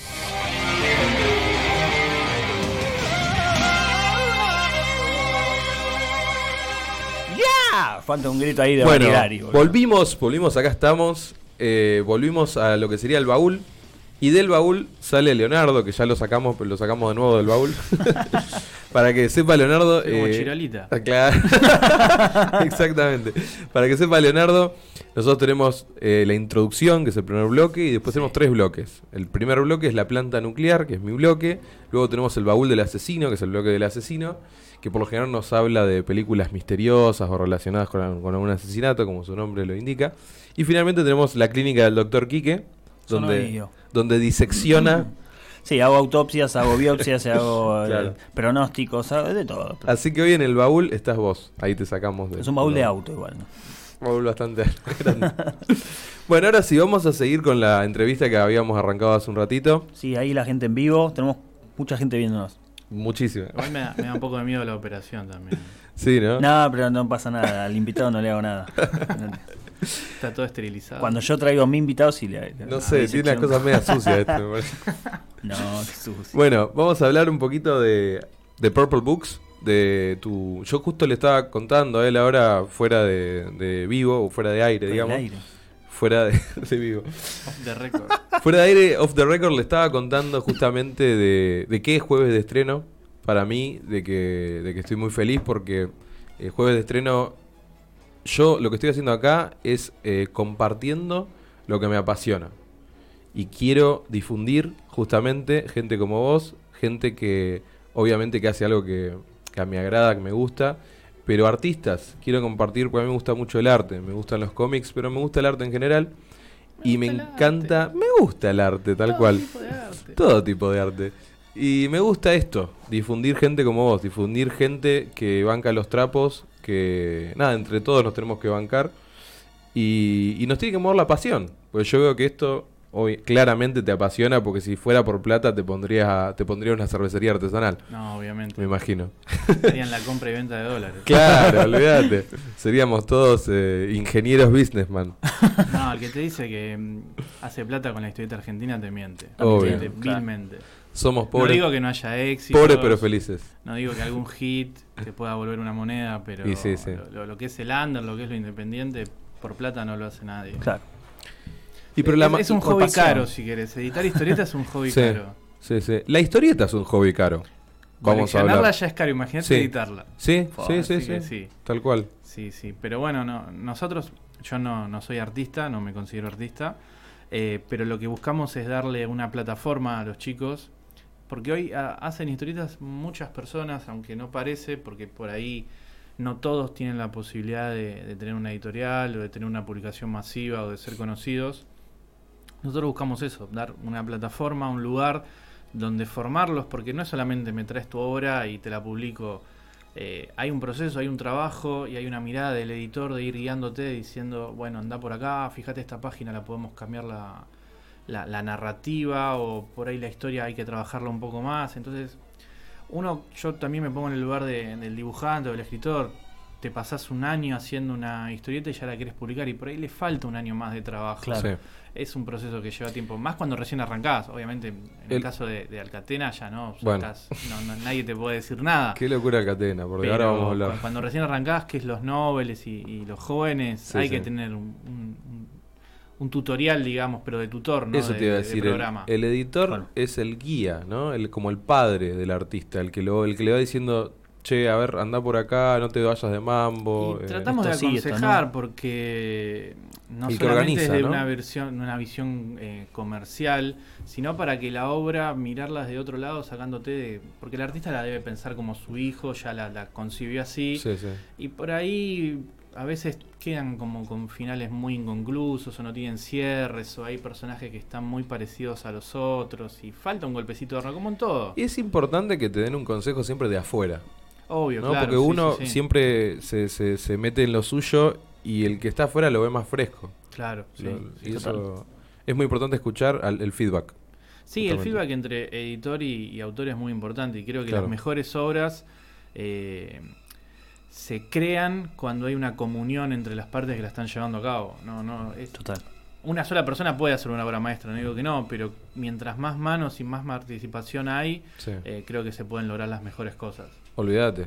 Sí, o sea, todos los, los- las grandes eh, revoluciones, las grandes cosas más importantes de la humanidad, la crearon una comunidad, un grupo de gente. No, nunca una persona sola cambió algo. Obvio. Siempre es eh, una, una, sí, una comunión de gente, un grupo, qué sé yo. Sí, salvo Einstein, por ejemplo, pero.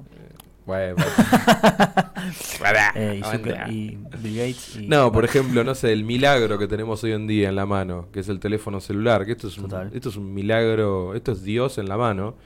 Esto no lo creó una persona sola. Acá hubieron Ah.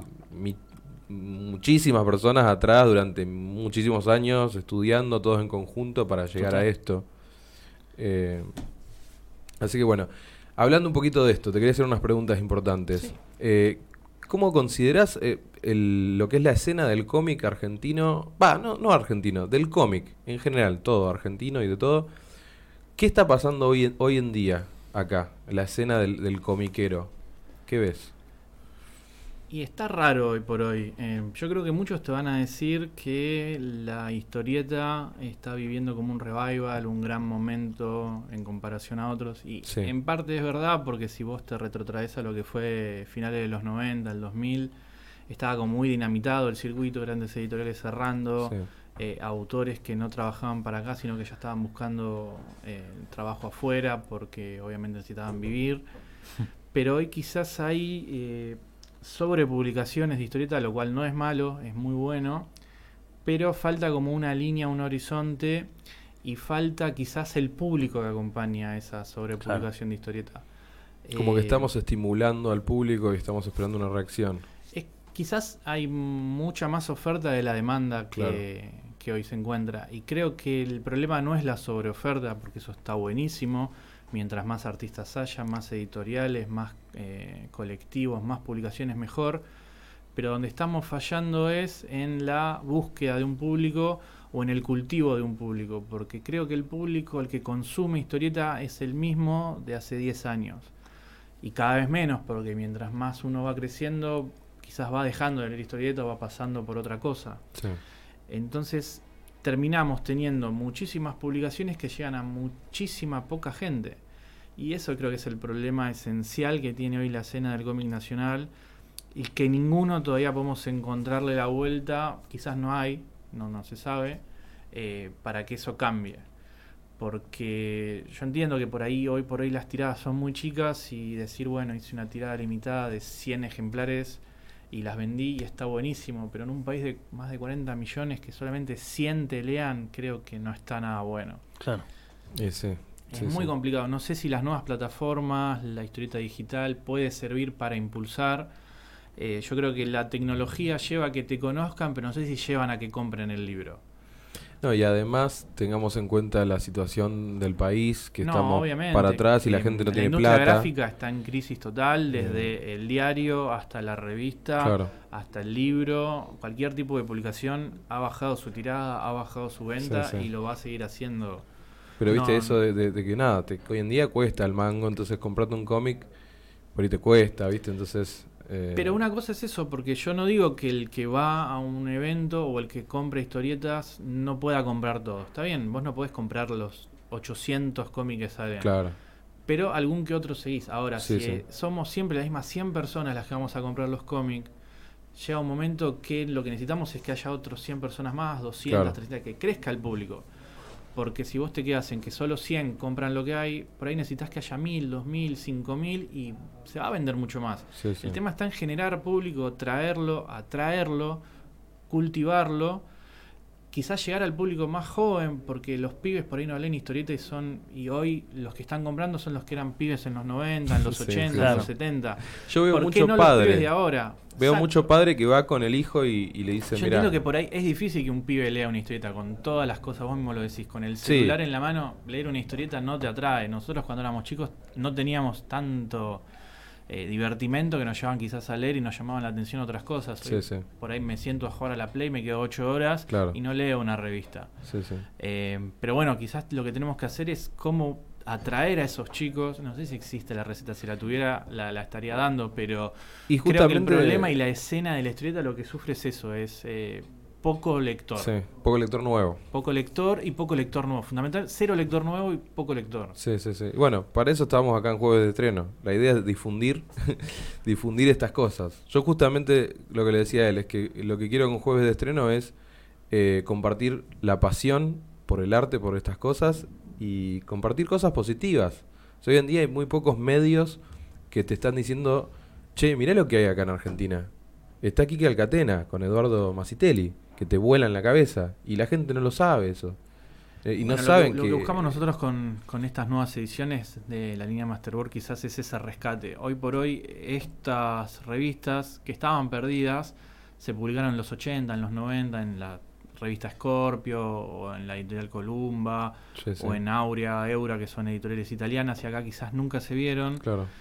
y nunca llegaron a lo que es hoy un circuito muy masivo y muy popular que es la librería. Nosotros estamos acostumbrados a comprar cómic en la comiquería, que es donde vamos todos los que somos lectores y comiqueros de raza. Pero la librería es un eh, punto de encuentro de mucho público que quizás no es afín a la historieta, quizás no la conoce, pero que la ve y es ese público casual que le puede llamar la atención, que antes estaba en el puesto de diario, que hoy es un punto de venta que está muerto para la historieta. Entonces antes vos ibas al puesto de diario, mirabas y decías, uy, un Spider-Man. Ojo, uy, pero ahora hay, ¿eh?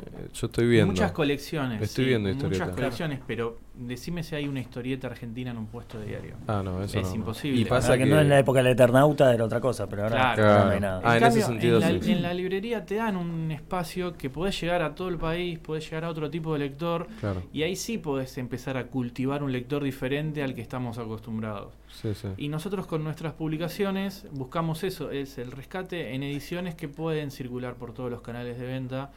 Y hoy por hoy, eh, el otro día, nosotros estuvimos en la Crack, que es la Cravamuno, en el evento de Justo, Rosario. justo te iba a preguntar eso, te iba a decir, eh, justo hablando de, lo- de estas ediciones de rescate, te Sí. felicito, los felicito porque Muchas ganaron gracias. un premio. Ganamos nuestro segundo premio consecutivo al rescate editorial. Carlos Trillo, el premio Carlos primero lo habíamos ganado por Panteras y este año lo ganamos por Pesadillas. Sí, sí, Y lo que le comentaba a Alcatena, a Quique, que es el autor de estos libros, es que sus libros se venden mucho en librerías.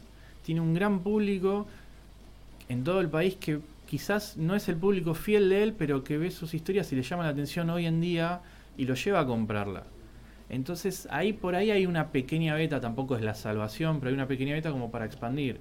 Mm. Antes la historieta vos eras puesto de diario y de- en los 90 comenzaron los locales, las comiquerías eh, clásicas de historieta.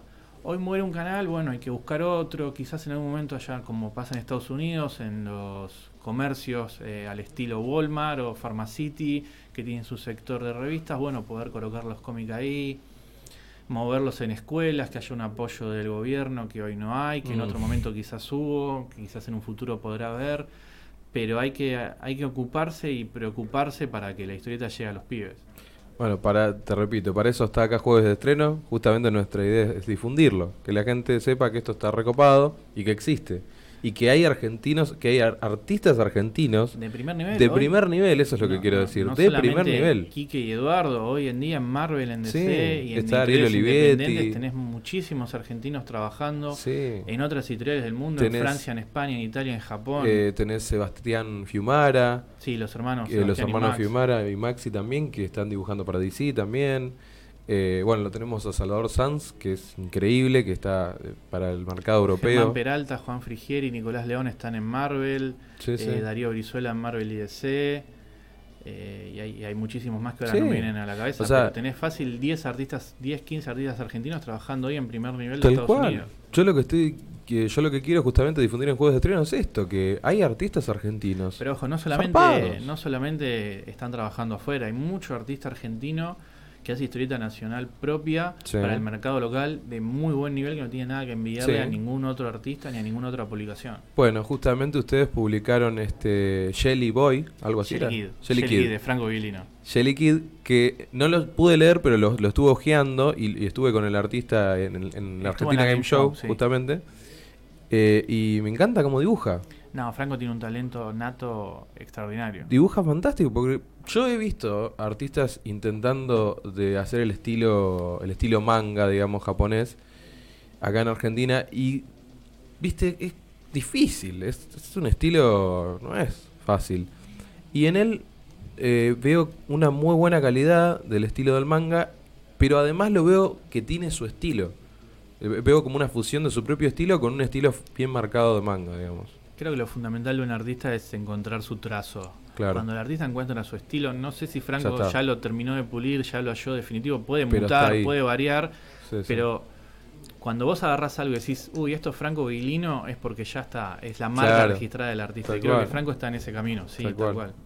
Bueno, y para el que no sabe, yo el otro día justo eh, conté en el programa quién es eh, Kike Alcatena, o sea, conté que, que yo lo, lo vi dibujar, bueno, toda la experiencia que tuve. Para el que no sabe, es un, un artista legendario de acá, de Argentina, una persona ya grande, no, no es un pibito. Y es fantástico, como dibuja, es, es increíble, tiene un talento fantástico, pero sobre todo tiene una, tiene una pasión y un amor por lo que hace que la verdad que a mí me, me movilizó muchísimo. Quique muchísimo. hoy es una, una leyenda viviente de Sí. la historieta nacional. Eh, se está trabajando desde los 80, ha trabajado para Inglaterra, tiene publicaciones en, en revistas allá con Grant Morrison, Sí, ha sí. trabajado para DC, para Marvel, trabaja hace muchísimos años para Italia, tiene muchísimas publicaciones en el país y es tal cual como vos decís, él, a él le apasiona dibujar y lo hace muy feliz y lo hace muy feliz estar en, por ahí en un stand firmando libros, haciéndote un dibujito y le pone una pasión y un Tal detalle. cual. Y no te cobra nada, te regala Sí, el dibujo. no, Eso no, es lo no, que no lo no podía creer, te juro. Estaba Sí, sí, 20 incluso minutos. A mí me sorprende. Hay veces que está en el stand y tenemos una hora, una hora y media y Sí. decís, bueno, Quique, ya está, no, dibujes más. es una necesario". impresora humana, ¿viste? Ya está, descansa un poco y no, él se queda y hasta el último libro es impresionante.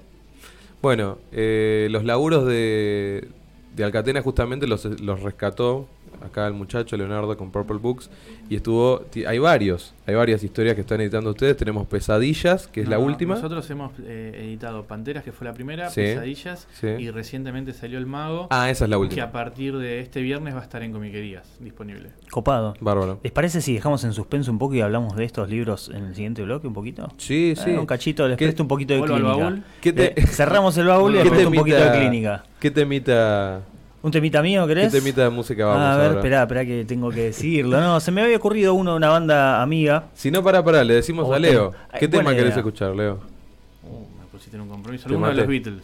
¿Alguno de los Oh, Beatles? los Beatles. Dale, dale. Escuchamos un temita de los Beatles para ir cerrando acá el baúl. Vamos a ver cuál pone, a ver si la reconoce. bueno, Vamos a ver si reconoce acá el señor Leo. A ver qué va a poner Nahuel. Sí, sí, tranqui. Vamos a ver qué canción de los Beatles pone. nos Ojalá pone, Leo. sea I, I Want You Bad. Arre. Igual se puso contento, me gustó porque se puso contento. Sí, Pero le gusta Beatles acá en esta radio se escucha Beatles, está muy bueno. Este, también nos gusta Michael Jackson y nos gusta Cerati, son como los, ¿no? los tres estandartes. Vamos. Bien ahí, ahí ver, escuchamos el temita. Ahí va. Ah, Ian the. Esa.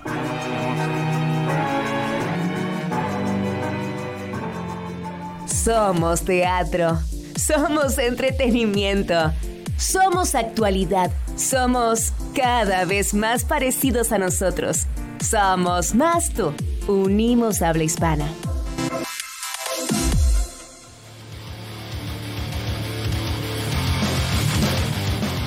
Volvimos. Volvemos a la clínica, la clínica del doctor Kike. En realidad volvimos a jueves de estreno, empezó la clínica del doctor Quique, vamos a decirlo de Es esa verdad, forma. perdón. ¿Nos están escuchando por dónde, señor Chernobyl Nos Hernán? están, nos están escuchando en la web Sí. www.radiotu.com o en la aplicación. La aplicación Radio también, Tu 2019. Radio. Próximamente va a estar también para Apple. O también nos pueden estar escuchando por Spotify. Exacto, por ahí están escuchando el programa ya Nos pasado. olvidamos de decir que En estamos, Spotify. estamos en Spotify. Buscan jueves de estreno en Spotify y ahí estamos. Nos pueden mandar mensajitos al más 54 911 59 90 90 78 11 59 90 90 78 y las redes Perfecto. Y nos pueden seguir en las redes sociales de Facebook, Twitter e Instagram como arroba somos radio tú. y en las redes sociales nuestras. Estamos en Instagram como Jueves de Estreno y en Twitter como JD Estreno. Y en este momento en Instagram estamos haciendo, hola, dos Recién vivos porque acabamos de arrancar el vivo. Tenemos el vivo, eh, vamos a hacer el sorteo. Vamos a hacer el sorteo. de así remeras la- de cómics. Exactamente, que la gente ya debe estar re loca diciendo este hijo de puta no sortean más. ¿Se olvidaron del sorteo, HB? ¿Cómo es? No, ahí está el señor Leo para que le dé vuelta Ahí la camarita. Ahí está. Está ocupado, está trabajando, ¿ven? Como no para, no para, no para. No para. No puedo parar, no me deja. Bueno, vamos a hacer el sorteito, atentis, lo vamos a hacer rápido, no vamos a hacer eh, tanto, tanto escándalo. Ahí está la gente que está participando y eh, vamos a apretar el botoncito porque vamos a seleccionar a tres personas. Tres personas y la primer persona que se comunique con nosotros mediante mensaje privado por Instagram eh, se gana la remera. Exacto, o sea, tres personas participan, hay tres ganadores, ¿está? Se nos acaba de Se- apagar. se- se el- mutea. Como podrán Ahí vuelve, ver. ahí vuelve, ahí vuelve, ahí ya el- vuelve, el- tranquilos. Esto es para agregar suspenso, ¿no? Antes en la internet, ahora es en la computadora. Falta la luz nada más. Se no- No. ahí está, ahí volvió, volvió, volvió. Mira, mira, para decir un montón de números, no. Tres. Tres son los Ahí está. del sorteo. Bueno, vamos a cliquear antes que se apague vuelta la pantalla. Sí, por favor. Ahí le damos sortear, Vamos, Piki. Tuki. Tiki, ahí está. Bien. Ganó Facu Baco, Cecine Cecilia 63 63 y A Ferreira. La- 5748. El primero de esos tres que se comunique con nosotros por mensaje privado se lleva la remerita. Exactamente. Y no se preocupe si usted es muy gordo, muy flaco, muy pequeño, porque tenemos talles para todos. Ahí vamos. Así que se comunica con nosotros y eh, le damos la remerita. Ya está, ya hicimos el sorteo. Facubaco, Cecine 63, A Ferreira 5748. Así que bueno, gente, cortamos el vivo y por favor comuníquense el ganador eh, prontito. Y nada, besito, besito, chao. Estoy saludando el, el vivo, Para perdón. nada. No, no, los que nos están escuchando estamos todavía. Ahí estamos. Ahí va, bien. Bueno. Bueno, sigamos hablando de los libros, esto que tengo mucha necesidad de saber. Después yo voy a hablar de la película que quiero recomendar hoy, pero Igual habla de tu película, por ahí que estamos medio... Entonces... vos decís, no, no, no, quiero saber porque me llaman poderosim- poderosísimamente la atención. Panteras La- y pesadillas. Sí, las dos, las carátulas me, no sé, me fascinan. Quiero saber de qué va esto. Cuéntele, señor Leonardo. Panteras es una historia eh, sobre redención. Upa. eh, transcurre en el África. Es un reino donde el rey está sujeto a un a elite de hombres pantera que son quienes cuidan el reinado y quienes ejercen una suerte de justicia cuando el rey se vuelve de alguna manera tirano. Ajá. Un Black Panther ahí, una Algo especie de Black sí, Panther. pero en Black Panther el, es rey es el Black Panther. Acá, Acá hay un Varía. grupo, claro, que cuida el reinado. muy bueno. Eh, Vamos a... La, la historia transcurre y se enfoca un- en el hijo de un mago de ese, de ese reino Sí. que de joven ve cómo su familia es asesinada por este grupo de panteras y el rey también. Mm. Y no entiende qué es lo que pasó porque, según él, el rey era justo y estaba, estaba manejando el reinado bien. Entonces busca venganza en primer lugar, se infiltra en esta organización de los hombres panteras, se convierte en un hombre pantera Copado. y ahí descubre que no todo era tan color de rosa como él creía.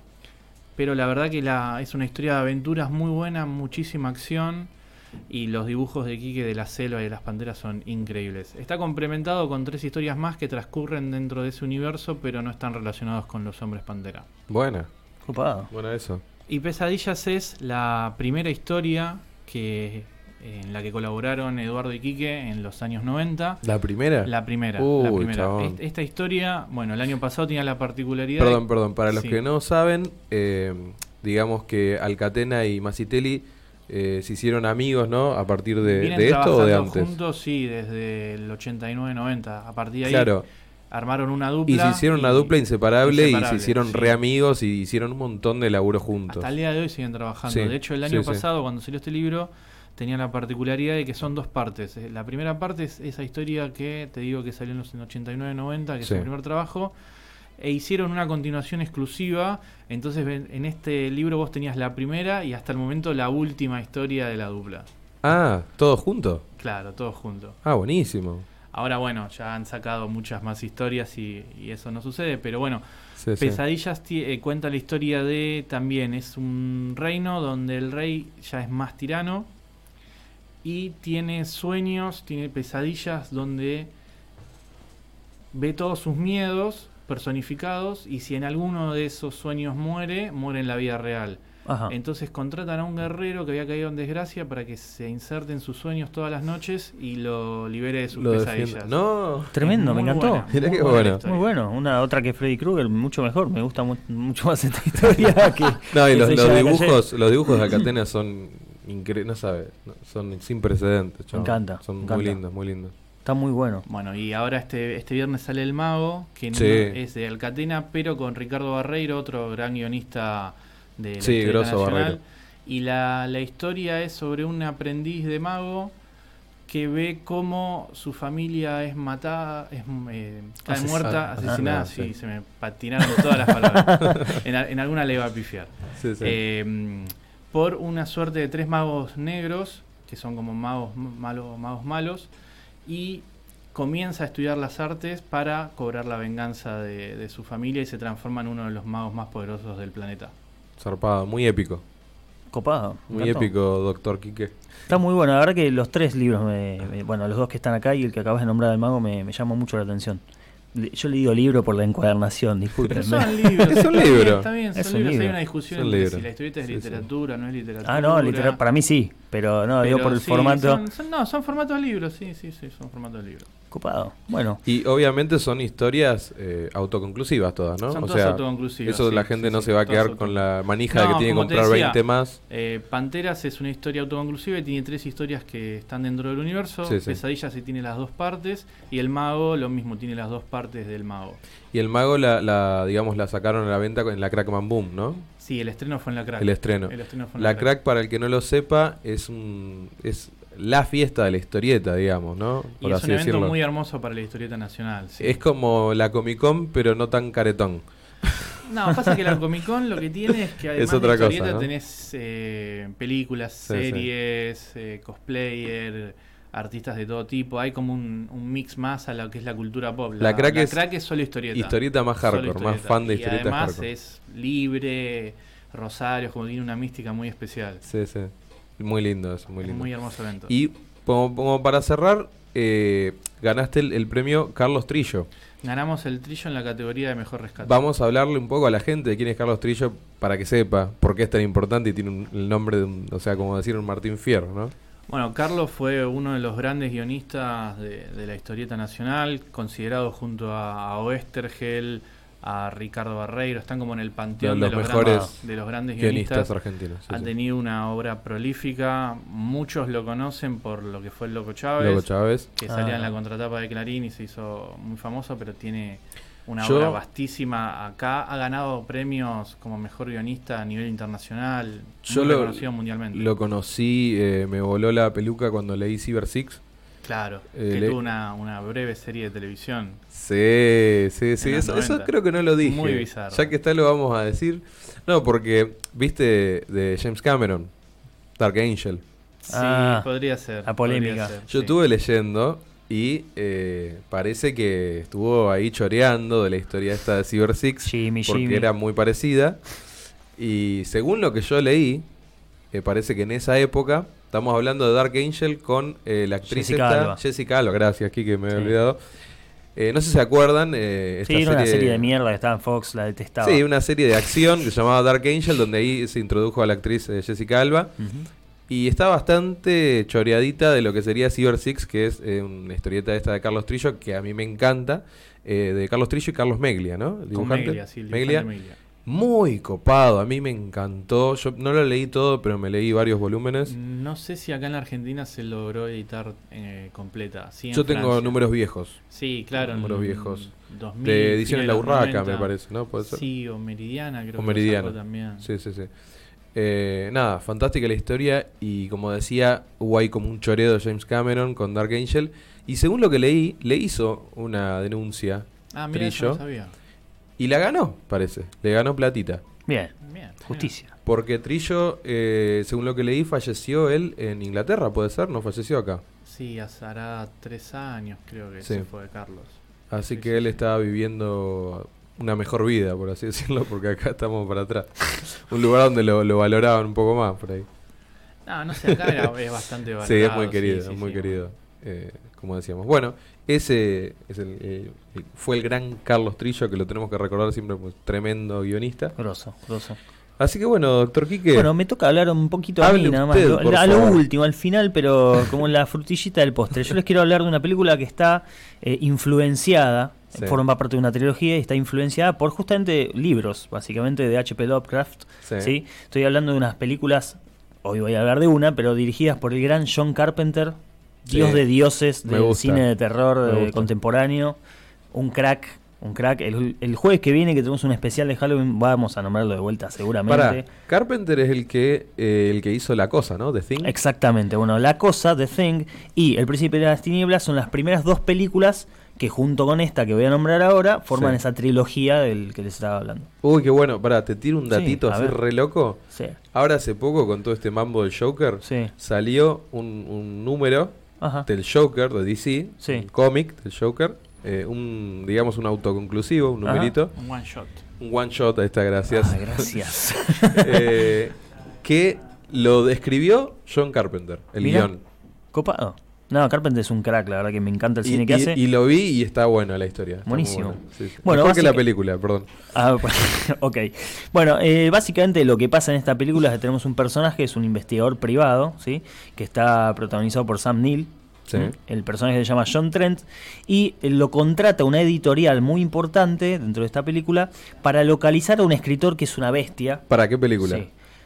Esperá, ya- ya voy. Bueno, se llama, la película se llama In the Mouth of Madness, Sí. sería En la boca de la locura o Sí, algo sí, así. sí. Sí, Es una película, está buenísima, amo Está esa muy buena. película. Yo la vi, Por suerte, como es el mes del horror octubre, estuve hablando de películas de terror y son todas películas que me gustan, como The Mothman Prophecies y ahora esta. Perdón, Leo, ¿la viste de también. Mouth of Madness? No, no, no, no. Uh, Tenés que verla, está Clásico. muy buena. Yo la vi este ¿De año, ¿no? es? Este Del año. 94 es. Es vieja. vi- Es vieja, pero la verdad que La tiene una... buscar, Actúa- la- Es buena en serio, eh, buena. no porque Sí, lo diga sí. yo, es muy buena en serio. Actúa el viejo, el de Jurassic Park, ¿viste?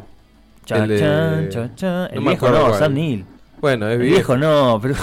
Está bien, Por ese viejo de. Jurassic Park. No, el viejo no, Jurassic no Park es es- el muy viejo, sino el no tan viejo.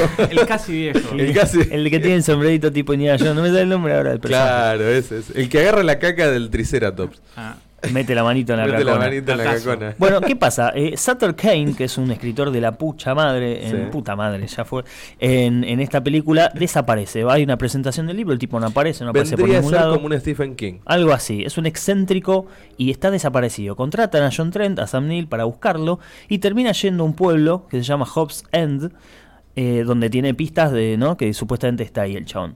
La cuestión es que va él con eh, una editora de acá una Una ¿cómo se- tocaya acá una de Leonardo. toca- Tocaya no, pero bueno, este Linda Styles se llama. es la editora, editora de Kane, van a buscarlo a este pueblo, ¿no? La cuestión, y esto es lo interesante, es que ese pueblo, en ese pueblo pasan cosas muy extrañas. Ya arranquemos con un personaje de una viejecita que atiende el hotel, el único hotel del lugar, que habla supuestamente con su marido, y hay un cuadro muy extraño que parece moverse, creo no me acuerdo si era una lucecita que se prendía era como una diferencia leve que había en el cuadro, y era todo muy extraño, ¿no? Entonces ya la película tiene, gracias Carpenter por hacerlo así, una atmósfera muy oscura, muy heavy, muy loca, y no sabes dónde te estás metiendo. ¿Sí? Y empiezan a pasar cosas muy extrañas que no voy a enumerar, solamente quiero que la vean y les confirmo que son muy, muy extrañas. Claro, porque no queremos spoilear. No quiero spoilear nada. Pero déjame decir una cosita Sí. nomás para que la gente ya y le agarre una sí. cosita. Una cosita.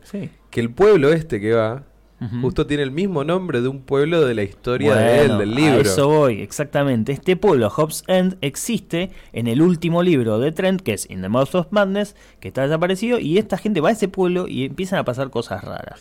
Esta película juega mucho con la historia dentro de la historia, ¿no? La meta historia. Y empieza a jugar mucho con la mente, básicamente, de los eh, de nosotros, del protagonista, de los protagonistas en realidad. Con esa vieja del hotel es muy creepy. es, es una actriz que hacía de la madre de Adam Sandler, eh, no, de la abuela, en este en la peli que es eh, golfista. Eh, pero Happy que, hace- que en Happy Gilmore hace una viejecita retierna, acá también, pero de golpe te das cuenta, está re chapa y todo se empieza a complicar. Aparece Sutter Kane, aparecen unos animales. No, la verdad que está muy buena esta película, la atmósfera que maneja es lo más. Efectitos prácticos. Tiene que unos son efectos re lindos. prácticos muy buenos. Muy lindos efectos y como prácticos. decías vos, se mete la historia dentro de la historia, dentro de la historia, y que es Sí, real, sí. que no. Eh, bueno, tiene un final alucinante. La verdad la tienen que ver. Es una recomendación muy cortita la que hago hoy, pero es Clásico de terror, es clásico un de clásico de terror. terror del año 94. No es muy larga eh, la peli. Espera que no quiero equivocarme.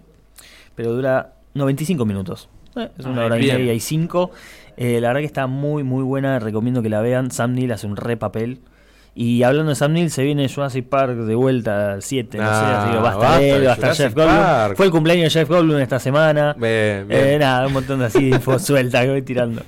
Pero bueno, nada, por favor vean In, In the Mouth of Madness y voy a eh, tirar centritos después en, en Instagram y en Twitter vamos a ir adelantando quienes vienen, pero el 31 tenemos un programón. En una semana, Halloween. decir. Tenemos un alto, alto programa. Tenemos dos entrevistas en vivo acá en el estudio. Tenemos dos entrevistas en vivo telefónicas. Gente grosa. Gente Quique. grosa, cosplayer, escritor de un libro único en Argentina, espectacular, la verdad yo lo estoy leyendo. acá en persona, Acá en persona. acá. Acá. en persona viene Julio Rembado, escritor de Buenos Aires BZ La primer novela de zombies de Argentina. De Argentina. Totalmente. Wow, la verdad que está muy bueno. Zombies acá en Buenos Aires. o sea, es- Zombies, o sea, teníamos el Eternauta, eh, Total, extraterrestres, invasión extraterrestre. invasión extraterrestres, ahora zombies. tenemos zombies en la ciudad de Buenos Aires. Totalmente, lo conocimos hace tres domingos, si no me equivoco, en la Walking XP Con, que estábamos sacando las, las eh, notas ahí en video, que es Que lo que para el que no sepa es una convención de, de fanáticos de, de lo que serían los zombies y el horror. Sí. El Walking arrancó como Walking Dead primero, esta es la, fue la, la sexta edición. Sí.